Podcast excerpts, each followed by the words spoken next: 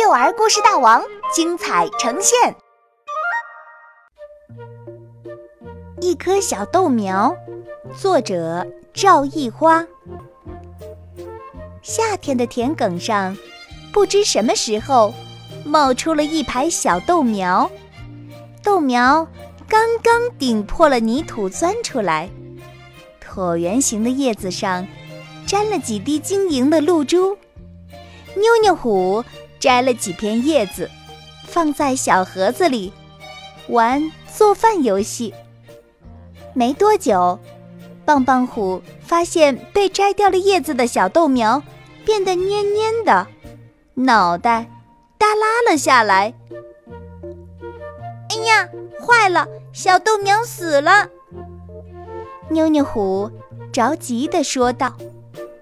棒棒虎的脑门上。渗出了汗珠。大熊爷爷一定会发怒，两只眼睛变得通红。想到这儿，棒棒虎和妞妞虎一溜烟的跑回了家。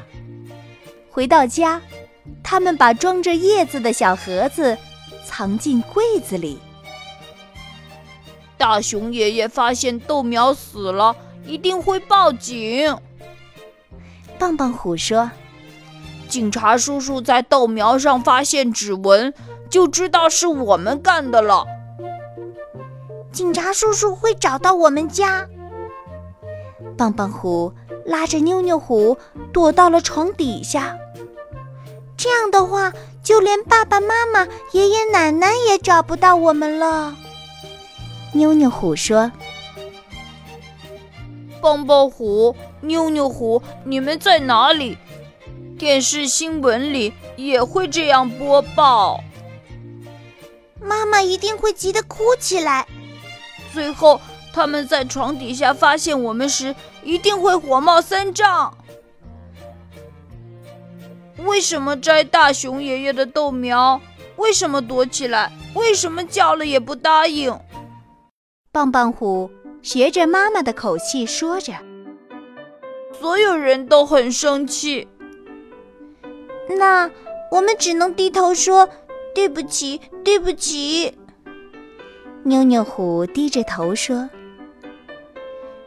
也许他们就能原谅我们。”那我们不如现在就去跟大熊爷爷道歉吧。两只小老虎。从床底下钻出来，拿着装有叶子的小盒子去找大熊爷爷。大熊爷爷正摇着蒲扇，坐在摇椅里。对不起，大熊爷爷，我们不该摘您的叶子，我们错了。大熊爷爷听了以后，居然没有发火，还哈哈大笑。不碍事，不碍事，你们跟我来。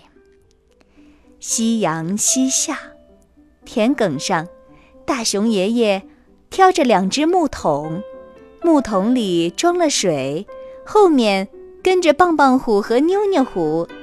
大熊爷爷教棒棒虎和妞妞虎把水浇在豆苗上，没多久，豆苗又精神起来了。